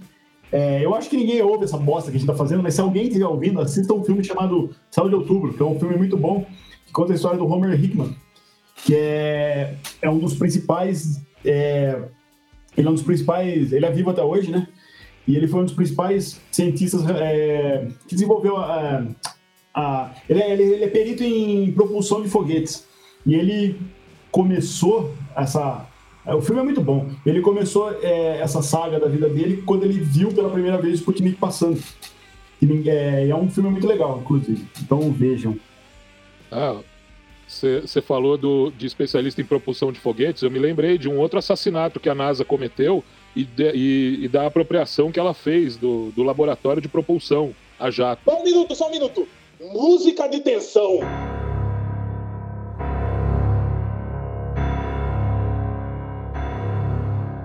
Vai então, manda brasa, selvagem, coloca, fala! Em 1957, ainda antes da, da, da, criação da NASA, nós tínhamos um personagem nos Estados Unidos chamado Jack Parsons. Ele era um, foi o fundador do, do, do laboratório de propulsão a jato e ele foi morto num acidente, né? Ele morreu é, tentando fazer uma bomba para efeitos especiais no cinema, né? Engraçado como a NASA e o cinema elas estão ligadas a, desde a fundação da NASA, cara. É incrível isso. Quem trabalhava no cinema com efeitos especiais trabalhava para os projetos pré-NASA ali, Explorer, enfim. E aí esse Jack Parsons ele desenvolveu esse laboratório de propulsão a jato e ele morreu numa explosão fa fabricando uma bomba para efeitos especiais. Ele foi encontrado sem um braço, né, por causa da explosão, estava é, consciente ainda, ele tentava falar, mas ele chegou morto no hospital, nunca conseguiu explicar o que aconteceu de fato. Mais uma daquelas mortes estranhas que sempre acontecem, né? Ou é por overdose, ou é uma coisa muito, muito show, né? Para fazer os olhos das pessoas ficarem calamitados, né? Quanto ao, ao lance do sentido, que você fala que não vê sentido nenhum, eu sei, eu entendo isso. Eu, por, por todos os anos da minha vida, também não via sentido na história é, interligada. Por quê? Porque a gente é indivíduo. Nós somos indivíduos, nós temos a, a nossa vida pessoal, a gente tem a memória para lidar com as, com as pessoas com quem a gente convive, com o nosso ambiente de trabalho, com o nosso ambiente de estudo, com o nosso ambiente de lazer. Então, isso é o foco principal da nossa mente. A história, e é por isso que a versão do vencedor funciona maravilhosamente, e aqui eu já vou deixar bem claro a minha parte, eu não tenho nada contra judeu, entendeu? Meu contador é judeu, o gerente do, de um dos meus paraísos fiscais é judeu. Então, assim, eu não tenho nada contra judeu. A versão do vencedor, ela funciona porque nós já estamos condicionados a querer acreditar. Porque a vida já é ocupada demais. Então a gente não tem paciência para ficar é, debatendo internamente se foi, se não foi, o que foi e como teria sido se não fosse, né? Não dá para ficar fazendo esse julgo dentro da gente ali todo tempo nem nada. Isso é uma coisa de uma análise, de uma. Assim, o, o coletivo chegar nesse ponto é uma evolução social necessária para que a gente é, pare com essa indústria da enganação. Não vai acontecer agora e talvez não aconteça a tempo da gente não ser extinto. Mas também isso é como o, o Silvestre falou, não importa. Eu também não me importo se alguém acredita ou não é, no meu ponto de vista e tal, porque eu não tô aqui para provar nada para ninguém. Se eu, se eu quisesse provar, eu não tava fazendo é, parte de um podcast, eu tava indo em algum canal aí alternativo com vídeos e fazendo experiências e, e, e ia tentar captar recurso para mostrar que o foguete não vai subir. Se bem que o Elon Musk ele faz isso pra gente com bastante eficiência, né? Ele, ele mostra que, assim, a maioria dos foguetes dele explodem, né? Então, eu não preciso nem gastar dinheiro tentando provar essas coisas, porque essas coisas estão ali. Mas como a versão do vencedor funciona e as pessoas querem acreditar em qualquer coisa, porque chegar na frente da televisão é para relaxar, na frente da internet é mais para relaxar, então é compreensível, porque eu também passei a minha vida inteira tentando entender como é que funcionava determinadas coisas. Foi só depois, quando eu fiquei é, sem trabalho e aí eu pude dedicar um tempo a, a ler história, que era uma coisa que eu gostava, que eu olhei e falei, peraí, cara, tá tudo ligado. Não é, não foi isolado. No, a, a, guerra dos 100 anos não estava acontecendo, aí a Inglaterra e a França estavam lá e o resto do mundo tá parado, né? Pera aí, pera aí, tá acontecendo a guerra dos 100 anos, não vamos fazer nada aqui no Japão. Não foi assim, né? Ah, então a, a Rússia se tornando União Soviética, os Estados Unidos se tornando Estados Unidos, né? Roubando as terras do México, né? Fazendo tudo aquilo. Tudo isso foi acontecendo junto. E tudo isso acontecendo junto é, quem se comunicava, quem se comunica desde os primórdios, desde a da Suméria, Egito Antigo, não são os pobres em lugares distantes, em continentes, em nações diferentes. São os ricos que se comunicam. Então, quem detém as informações primeiro são os ricos. E hoje, que teoricamente a gente detém tanta informação quanto qualquer um, que a gente tem uma quantidade de informação disponível é, como qualquer um, a gente não tem. Porque todos os meios de comunicação que a gente tem, sejam eles alternativos, seja esse canal aqui, seja um canal é, licenciado pelo governo, seja qualquer coisa, todos eles estão condicionados à versão do vencedor. Todos. Por mais que a gente queira se desvencilhar, nós estamos no capitalismo e a gente está dentro dele, a gente faz parte dele, a gente faz parte da propaganda dele, inclusive. E a gente não sai dele assim, entendeu? Não é, ah, eu quero ir, eu quero ir para o outro lado do muro. Entendeu? O muro ele é só um símbolo para fingir que existe socialismo e capitalismo. Nunca existiu socialismo. O socialismo existiu dois meses na Comuna de Paris. Eles foram assassinados. E acabou. Viu, viu, viu, viu? Mas calma aí, seu Wagner. Isso daí vai ser outro ponto. É, vai ser outro ponto. Vai ser outro tema que a gente vai levantar. Eu só queria fazer uma pergunta. Que é ah, deu. Ah, fala. Eu só tenho dúvida que nem eu falei, eu acho que essas teorias do que acontece ou não aconteceu, essa que a gente levantou, essa pauta nesse momento, da questão da ida do homem à lua. Ainda vou falar da, da, das rochas que você falou. Tá bom, beleza, é isso que eu gosto. eu provoco porque eu gosto mesmo. E daí é o seguinte: e se tudo isso for só tudo uma grande questão de que. Se todas as questões levantadas e colocadas por quem fala que não aconteceu, se uma delas ruir e realmente se chegar no ponto. Ah, aconteceu a galera foi pra Lua, sim. E foi isso. Entende? Porque eu acho que a mente humana tem essa questão de querer trazer muita complexidade para tudo. E tudo é muito complexo mesmo. Ao mesmo tempo, vamos pensar no seguinte: você não tem a menor dúvida de que o homem não foi para a Lua. Não tenho a menor dúvida. Nenhuma, nenhuma, nenhuma. Até porque, nisso que você está falando, primeiro, as pedras da Lua. Quem falou que elas são da Lua? A NASA. Grande coisa. Se ela está envolvida num, numa peça de propaganda, ela vai confirmar a propaganda. A NASA e o Tonho. É, enfim. Na verdade, então... mas assim, só, é, é, são mais de quatro, são quase 400 quilos de, de, de, de pedras, né? Que são. Tão, eles estão distribuídos em vários lugares, em universidade, museu e tudo mais. E todo mundo testou ele. Realmente não tem, tipo assim, ou é uma, é uma, uma conspiração muito bem feita que todo mundo falou, não, realmente isso aqui não vê, é, não tem nada da Terra aqui, é totalmente diferente do mineral, do jeito que foi formado e tudo mais. Eu não sou geólogo, mas enfim, dá para saber, né? É... Ou a teoria de que a Terra, de que a Lua saiu da Terra através de um impacto é real e o material que tem lá é o mesmo daqui. É só isso. Aí, olha só, como que eu sei, é, assim, baseado nas coisas que eu já li, que as pedras não são da Lua, as rochas não são da Lua. Porque o Werner von Braun, antes de, de, de fazer toda, todo o teatrinho, ele sabia o que estava fazendo. Ele foi na Antártica e trouxe 400 quilos de meteoritos. E aí? E, e, aí, quem é que na universidade, em qualquer outro lugar, não vai confirmar se o material realmente veio do espaço? E agora? E o cara fez isso, tá lá. Podem procurar onde. Procura, coloca Werner von Braun Expedições na Antártica. Tá lá, tem artigo científico, tem tudo. É, cara, tá na nossa cara, tá, tá, tá escancarado. A gente tá falando de um mundo onde governos matam pessoas, fazem guerra só por poder. Onde governos são usados pelos ricos para manter a humanidade quietinha e trabalhando por poder. Você tá falando de um governo que forjou uma ida à Lua em 69 e que em 2001 jogou aviõezinhos em dois prédios e matou 2.500 pessoas. Pera Entendeu? Lá, tá... esse, vai, esse vai ser outro tema colocado aqui para discussão, com certeza. Esse daí vai dar bastante pano Não, é, Sim, mas, mas eu, eu tô adiantando a coisa porque a história ela é a mesma, ela se repete. O George Bush, ele falava que a gente ia voltar à Lua até 2020. É, isso não tinha pandemia, não tinha nada. Isso daí ele falou na época em que o Lula era presidente, que ele também era presidente. E 2020 chegou, a gente não voltou na Lua. E a gente nunca foi na Lua, porque depois de 50 anos que os Estados Unidos foram seis vezes na Lua em, em, pouco tempo, ninguém mais foi. Nunca mais. Né? Agora você pensa na colonização do, do, do, do velho mundo para o novo mundo. Os portugueses saíram daqui e descobriram a América, né? E depois? Depois foram os holandeses, os espanhóis, todo mundo fez. Agora, na questão da Lua, só os Estados Unidos fizeram, mas eles nem eram pioneiro na coisa. Ah, dá licença, cara. Mas porque, mas então, mas daí vem a questão assim, o que que os outros iam querer meter o nariz, gastar dinheiro para ir para lá, sendo que o objetivo de ir para lá era exatamente para conquistar, para ganhar essa guerra espacial que rolou entre União Soviética e Estados Unidos. Aí os Estados Unidos chegou lá, gastou uma puta de uma grana para fazer isso e ganhou. E acabou. Por que, que alguém ia querer voltar para a Lua? A única.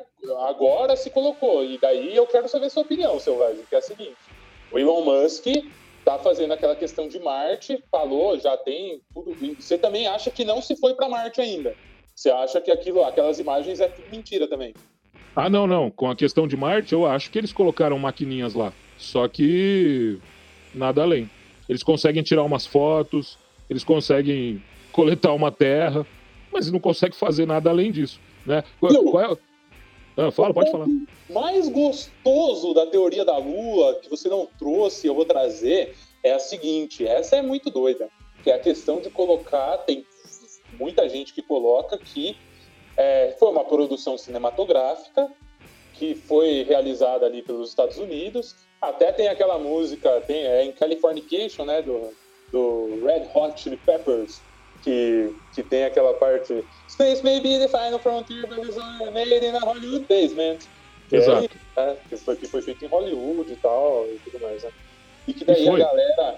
Então, e você disse que foi. A área 51 é só. Eu tenho muita certeza de coisa que eu não tenho certeza nenhuma. E, e, essa é uma questão. Mas daí tem a questão que é a seguinte: o pessoal coloca como o diretor que fez essas imagens, que seria o. Como é o nome dele mesmo? O Stanley Kubrick. Stanley Kubrick. Você vai falar do filme do Iluminado agora? Isso! Viu? Se não for pra falar disso, se não for pra falar disso, eu nem não tinha nem é. por que pôr meu chapéu, velho.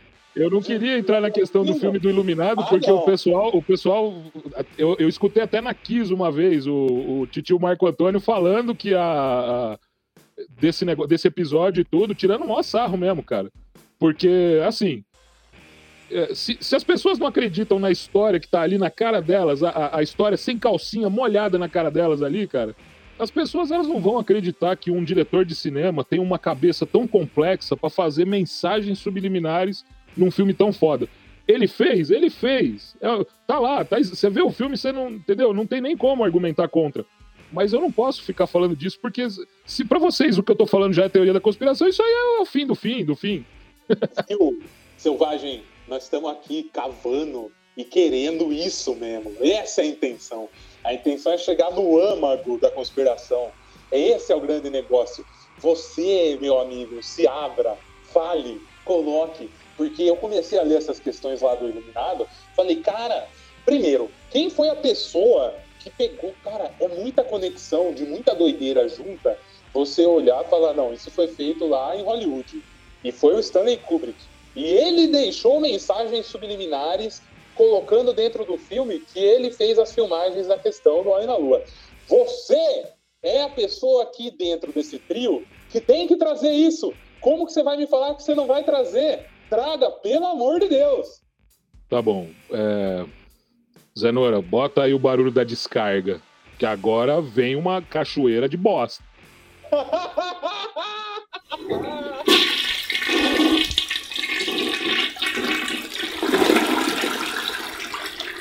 O negócio é o seguinte, cara. O, o, filme O Iluminado ele é baseado no livro O Iluminado do Stephen King, né? Que é o, o escritor conhecidíssimo por essas tramas de terror aí absurdo, né?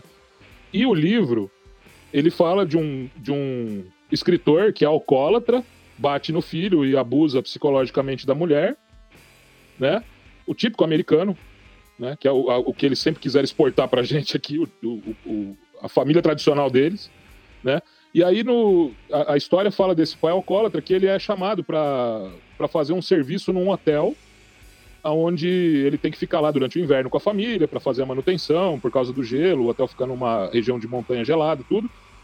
E aí, em determinado momento, o garoto se demonstra especial, assim, né? Ele consegue ouvir vozes, ele é. Por isso que chama o iluminado, né? O garoto é o iluminado, o filho dele.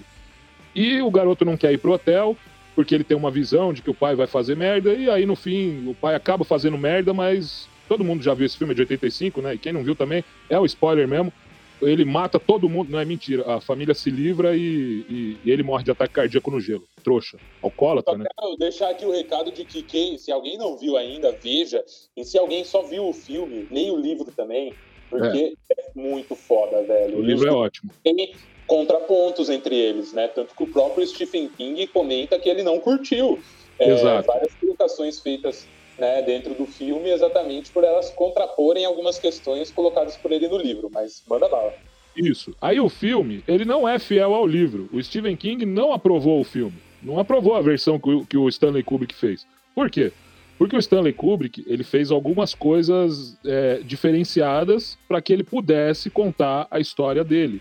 Quando você está no Iluminado, você precisa ver o filme duas, três, quatro vezes. Mas não importa quantas vezes você veja, veja o Iluminado uma vez, com, é, pensando na história dele, entendeu? Naquela trama que está acontecendo ali, e depois veja o Iluminado pela biografia do Stanley Kubrick. Tente, tenta ver o Jack do Iluminado como o Stanley Kubrick. Por que, que eu estou falando isso? Vamos começar pela, pela parte do hotel. O Hotel Overlook é um hotel fictício, ele não existe. Ele só tá no livro do Stephen King e isso daí o Kubrick fez fiel porque, enfim, ele queria relatar um lugar. Você chega no hotel, você tem a, uma. Esse é o primeiro ponto que eles falam ali da conspiração do, do filme. Tem uma quantidade de malas enorme que eles trouxeram dentro de um Fusca amarelo pequenininho. O Fusca amarelo representa o módulo lunar que era amarelo e que diziam que trouxe 400 quilos de rocha da Lua com os astronautas, levou Jeep, fez um monte de coisa. Então aquela primeira mensagem está dizendo que ali, aquele Fusquinha não trouxe tudo aquilo de mala. É ali que começa a coisa. Em cima desse, dessas malas tem um, um tapete grudado na parede com um monte de foguete desenhado. Foguete.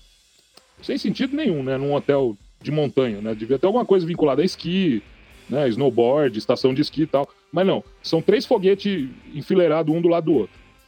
O Danny, quando ele tá fazendo as expediçãozinhas dele lá com, com o velotrol dele pelo, pelo hotel, e ele para num lugar, num carpete que tem um, um, um, um, um hexágono desenhado e uma entrada, esse hexágono e essa entrada estão simbolizando a base do, do, do, cabo canaveral, que é o mesmo formato. É um hexágono com uma entrada principal ali, que é por onde entra os foguetes.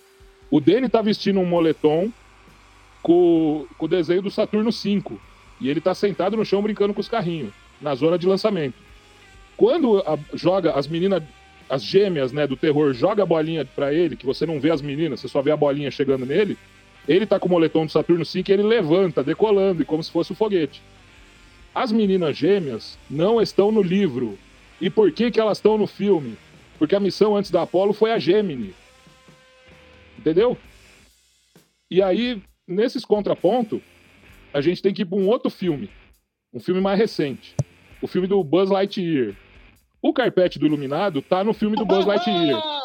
Ah, não. Não, olha lá, olha lá. Para, para, para, para, para, para tudo. Para, para, para, para tudo. Eu vou dar uma aqui de, de João Kleber. Toy Story. Não consigo deixar você entrar nesse ponto sem cantar uma musiquinha que tá na minha cabeça desde o começo desse episódio, que é Lá os astronautas vão pelo céu, capturando os cometas e a qualquer hora vão pelo né?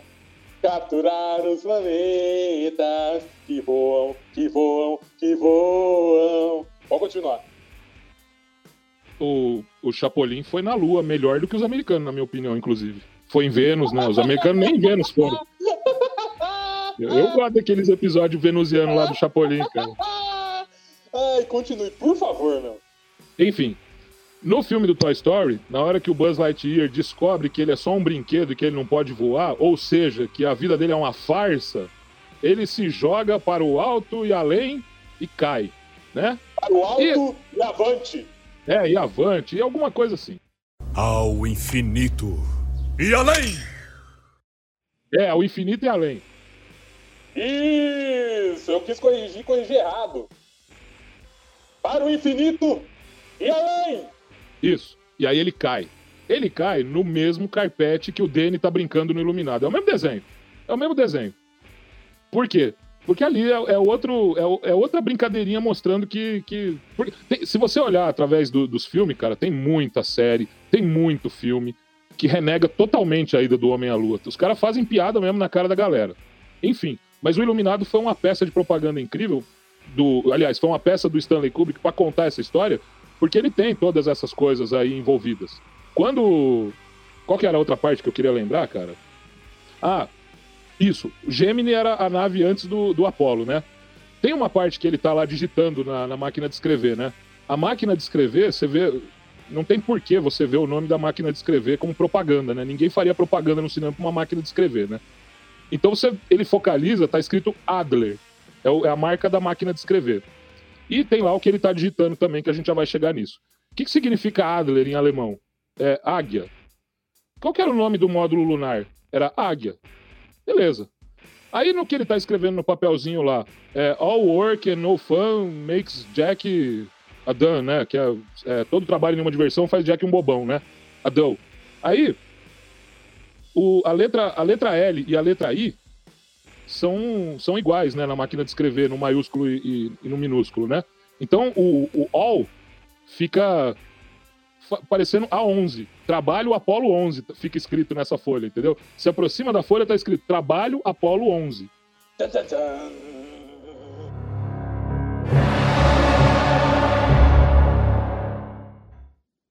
Aí, depois disso, a mulher do Jack chega nele e pergunta como é que tá indo a escrita. E ele surta né? Ela pergunta como é que tá aí no trabalho e ele surta, ele explode. Ele fica doidão. E aí ele fala a fala que o Stanley Kubrick deve, tá, deve ter falado para alguém quando perguntou para ele sobre o filme. Que ele fala: Você não sabe das minhas obrigações? Você não sabe que eu tenho um contrato com os meus empregadores e que se eu falhar no cumprimento das minhas obrigações eu tô acabado? Isso daí é um desabafo que ele tá pondo para fora porque ele foi pressionado. Quando ele fez um filme antes do Iluminado chamado Barry Lyndon. Calma, eu não consegui pensar nessa fala sendo dita sem ser com a voz do Bolsonaro, velho. Porque ele tá. É, aí, você chegou num ponto que isso daí também é um outro episódio que a gente vai ter que discutir, cara. Como os líderes são pressionados, sabe-se lá por quem a fazer as coisas. A minha vida aqui é uma desgraça, é problema o tempo todo. Não tenho paz para absolutamente nada. Você sabe qual é a minha resposta, pessoal? Caguei! Bom, voltando para essa loucura toda, cara, o, um, uma, um outro. O, quando foi que ele morreu? O, o, Stanley Kubrick. Ele. Eu não lembro exatamente a data. Eu sei que a contagem, cara, e, puta, eu sinto muito, gente. A gente tem que entrar nessas coisas quando a gente fala disso. Ele morreu faltando 666 dias pro século 21, cara. Isso não é uma coincidência. O, a morte morreu, dele. Em 7 de março de 1999. Faz a conta para 1 de janeiro de 2001. Calma, que eu só vou falar onde ele morreu. Que é infalável esse lugar. Ele morreu em Childwickbury, Manor, no Reino Unido. Isso, ele morreu de ataque cardíaco, né? Que é uma, uma morte bem típica de quem é assassinado, né? Paulo Henrique Amorim, né? Você tem sempre umas pessoas que morrem assim de ataque cardíaco. Ah, foi tomar vinho e morreu, né? O José Wilker, umas coisas assim, né? Mas enfim.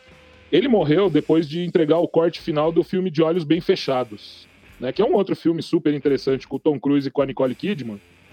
E e o que, que esse filme conta, né? Esse filme ele conta sobre uma sociedade secreta dominada pela elite que faz rituais de sexo e, e poder escondido em mansões, né? Que é o que o, o, o, Tom Cruise vai investigar tal. E depois, esse filme eu não vou contar porque ele é maravilhoso mesmo, não quero dar spoiler nem nada. Mas, Mas o filme fala disso. Falar, não, isso acontece aqui na nossa cidade também. pra ficar é. Então, e aí tem uma parte do filme que ele vê um ritual, ele entra disfarçado lá, ele vê um ritual acontecendo e tudo, né? E o Stanley Kubrick, ele, ele cortou 20 minutos desse corte final aí. Para ele entregar esse corte final, ele ainda tirou 20 minutos de cena. Se, para quem viu o filme, ele, ele aborda tudo aquilo, cara, imagina o que, que esse cara não tinha filmado e o que, que ele estava tentando mostrar nesses 20 minutos que foram cortados.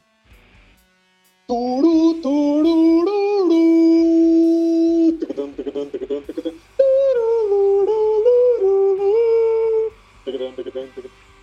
não, o lance é isso. O, o, a parte do Stanley Kubrick termina nisso. O Iluminado foi feito realmente para que ele pudesse contar que o trabalho da Apollo 11 foi uma farsa. Tem uma parte do, do, do filme que eu não contei também, que eu tinha esquecido, que uh, o, o, quando o Jack vai falar com o Sr. Ullman, né, que é o, recepcionista do hotel, o gerente do hotel, ele, o Sr. Ullman é um ator que parece muito com o Kennedy. E ele recebe o Jack, né? O Kennedy foi quem abriu o trabalho Apollo, né? E atrás dele tem um parapeito de uma janela com uma águia também, que é a, a águia é o nome do módulo lunar, né? Então, assim, você tem muita cena, cara. Você tem, tem que ver o filme. Se vê o filme, aí você fala: ah, não é possível, cara, tá de zoeira. Porque o filme tem muita mensagem. Eu, é, é, é, interessante, cara, porque assim, né, a gente não pode desprezar as, as várias teorias de conspiração que foram confirmadas, né? Qualquer gulgada que você dá aí, não. Você vê que tem várias que são confirmadas. Né? Eu acho que a gente, enquanto ser humano, né, de alguma forma, que a gente, prefe... a gente gosta do lado místico, do lado sombrio. Que na ah, verdade. É, então, ele é muito mais sedu... esse lado é muito mais sedutor do que a verdade se ela for simples, né? Eu, subiu, foi lá, pousou a porra do foguete. Cara, é caro, não tem mais função, não serve mais pra nada, beleza, não vamos mais ir. Então, assim, eu acho que a, a, é, essas teorias, assim, não sei, a gente, é, elas são muito mais sedutoras pra gente do que a realidade, se ela for simples, né? Tipo assim, uma mentira. Tem um experimento muito interessante, assim, do, do próprio Pirula, né? Que é um cara que eu que uma vez ele contou, eu vou contar rapidinho aqui um caso, né? Que tinha, ele era um grupo de amigos que eles iam tudo num clube lá jogar tênis e tal. E um belo dia um, cara, um dos caras se machucou e parou de ir. E ele e um outro amigo resolveram fazer uma brincadeira. Falaram assim, o cara tá. Oh, vocês viram o cara, vocês não estão sabendo, o cara foi preso. E era mentira, o cara tinha se machucado. E, e daí. O. E daí ficou naquela, o cara tinha quebrado o braço, ele ficou meses sem aparecer lá no treino, no, no, jogo de tênis deles lá. E eles falam, não, o cara tá preso, o cara tá preso tal. No final, começou a tomar uma proporção tão grande da história da prisão do amigo lá, que era mentira, que eles falaram, oh, vamos contar a verdade, certo? Ô, galera, a gente queria falar que foi uma zoeira nossa. O cara não tá preso, o cara tá. O cara quebrou o braço, ele tá se curando e tal. Meu, ninguém mais acreditava, na verdade. Tinha gente que foi até na cadeia visitar o cara, tá ligado? Não, eu fui, eu sei que tava preso. Que é muito mais sedutor esse, esse lado, né?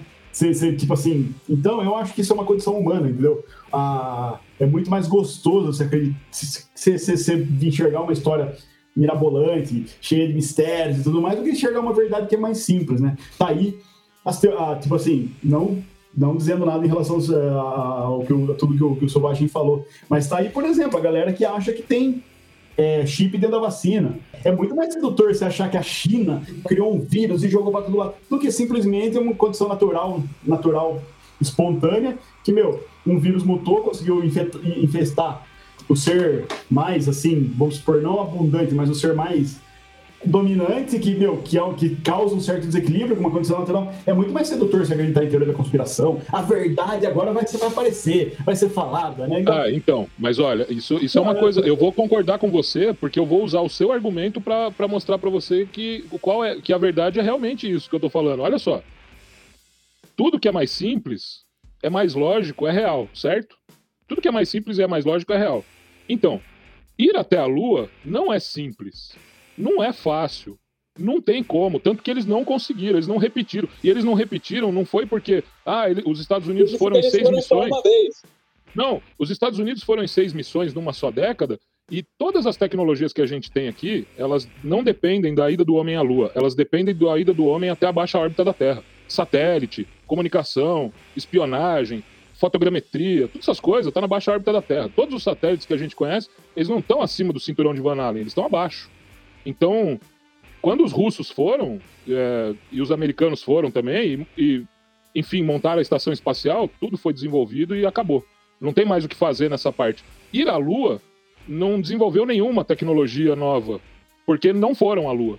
Eles foram até o limite do cinturão de Van Allen só. Isso é simples. Agora, ir até a Lua você precisa do combustível do Saturno 5 em estágios e você precisa de combustível para você corrigir a rota várias vezes, porque são 300 mil quilômetros, não são 300 quilômetros. E além do combustível de correção da rota ida e volta, você ainda vai precisar de combustível para pousar lá e para sair de lá. Então não é uma coisa simples. Não é igual navegar em 1500, né, que você precisava de uma bússola de entender o funcionamento do vento e vambora, né? Não, é, é um pouco mais difícil, né? Em vez de escorbuto por falta de vitamina C, você cata uma chuva de radiação e não volta. Não tem o que fazer. Não é simples ir para a Lua. Ninguém conseguiu.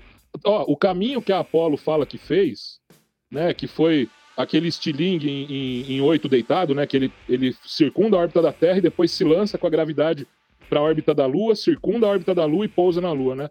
Pois é, eles foram em, em quatro, cinco dias, né? Olha só, a sonda de Israel, ela deu várias voltas em volta da Terra para conseguir pegar essa energia gravitacional de Stiling. Várias. Eles não fizeram esse caminho do oito deitado. Eles fizeram muitas voltas, umas 30 voltas. Depois eles foram para a Lua. E aí eles fizeram o oito e dando volta, dando volta, dando volta, até que eles acharam que tinham acertado a entrada na órbita, mas não acertaram e a sonda colapsou. A China pousou uma no lado escuro, né? Eles dizem. Mas o lado escuro não dá para ver, né? Então não dá para saber se eles pousaram mesmo. Rapaz, é um monte de colocação. Eu não sei, eu, eu, eu ouso dizer que esse daqui é o episódio 1 sobre a ida do Homem à Lua. Porque tem muitas colocações, teve várias constatações. Na verdade, não tem constatação na verdade. Não eu... tem, nós não estamos fazendo método científico, isso aqui é só uma, são opiniões mesmo. Né? Ninguém aqui está esperando lotar uma igreja de pessoas que acreditem, não. Viu? Mas é por isso que é bom. Porque é isso, cara. Eu. A minha intenção no início dessa conversa era usar meu chapéu de alumínio só durante a gravação. Eu já estou contestando isso, então. E eu acho que eu vou dormir com ele porque eu tô sentindo o meu cérebro sendo invadido por todas essas questões e que eu sei, eu sei, o Selvagem já abriu, abriu o microfone ali, ó, e eu tô ligado o que ele tá querendo dizer. E eu já vou antever aqui que é o seguinte, cara, são vários mistérios, são várias questões, são várias loucuras, e é para isso que a gente está aqui envolvido. E hoje a gente passou, e isso, o, o melhor de tudo, é ter passado. A gente imaginou episódios de uma hora, mas não tem sentido eles terem só uma hora. Porque olha o tanto de coisa levantada, o tanto de lebre colocada, e a gente pode falar de tudo. Aqui o ambiente é exatamente para isso para ser colocado tudo, para ser levantado, serem levantadas todas as questões. E agora, eu só queria deixar claro o seguinte: não se encerra nenhum assunto nessa porra a gente tem aqui o episódio 1.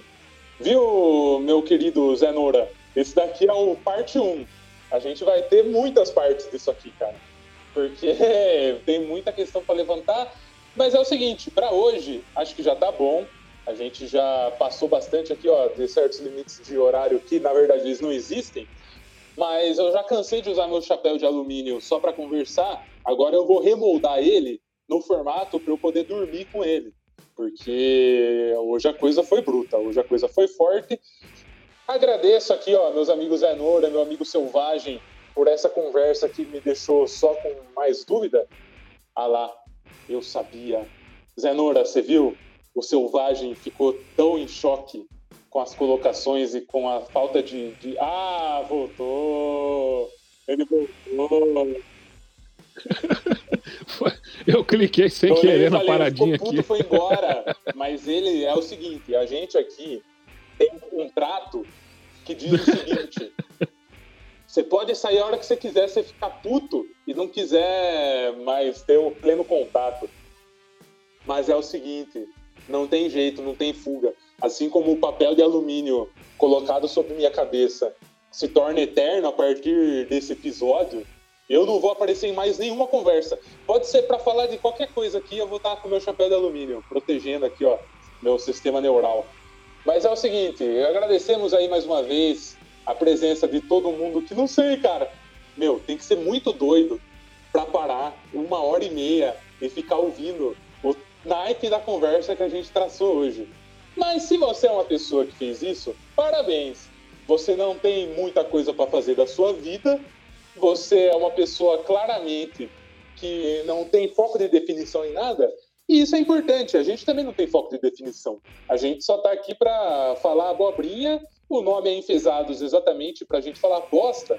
Então eu me despeço aqui falando muito obrigado. Esse papo aqui foi demais. Eu vou, eu, eu já estou pensando em não ter só um chapéu de alumínio, mas em me embrulhar no alumínio para poder dormir a partir de agora. E abro a palavra aqui, ó, primeiramente para o meu grande colega Zé Nora, nesse momento, e deixar a finalização desse episódio maravilhoso para o Selvagem, que foi quem trouxe todas essas questões e todas essas labutas mentais. Eu tô com dor na cabeça, tô com dor no neurônio, de tanta informação. Mas é o seguinte, esse é só o começo. Vai lá, Zenora, tá com o pau. Não, que o que é legal, assim, né? Aquilo que eu falei, acho que ninguém ouve isso aqui, mas se alguém estiver, estiver aí ouvindo depois de uma hora e quarenta tanto de, de, de, áudio, que ninguém é, como, como foi dito, como o Selvagem e o, e o Silvestre falou, falaram aí, né, que isso aqui não é para não é, não é um experimento científico, não. Então pesquisem, vão atrás, leiam, busquem informação e se comentem aí. E, meu, se a gente tá falando merda, beleza, comenta aí. Se vocês curtiram, comentem também, muito bom. Então é isso, fica aí minha, minha dica, pesquisem, estudem e pensem. Sigam as palavras do ET Bilu. Se você é jovem, não conhece, não sabe do que se trata, pesquise. Mas eu vou só deixar o maior ensinamento dele para a história do ser humano, que é o seguinte. Qual a sua mensagem para a Terra, Bilu? Apenas que você é conhecimento. Legal. Foi, eu adorei o papo também hoje é isso aí, meu. Tem que ser uma conversa descontraída, tem que ser um. Né, a gente pode trazer aqui os fatos, mas sempre com, com tranquilidade, aí, respeito e, e, e aquela zoeira da hora, né? E tamo aí, vamos, vamos se preparando aí, porque a coisa realmente tende a, a ficar mais, mais complicada ao longo aí, porque hoje nós abordamos uma história da, da década de 70, é uma coisa recente aí, né? A idade do, dos papais aí e tal. Agora, se a gente pegar a história toda mesmo aí, de mil, 1453 para cá, é tudo mentira, viu, gente? Eu sinto muito dizer, mas se você tem alguma fé na, na humanidade baseado na nossa história,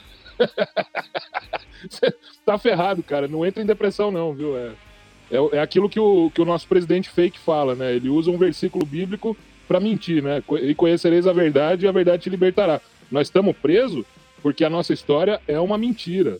E na hora que a gente souber a, a verdade, todo mundo junto souber a verdade, aí a coisa vai melhorar. E nós estamos aqui para fazer dessa verdade uma coisa mais, mais tragável, assim, sabe? Num papo descontraído mesmo. É isso aí. E semana que vem nós estamos de volta aí com um assunto surpresa. Comenta aí o que vocês acharam e, e vamos embora aí, vamos pro pau.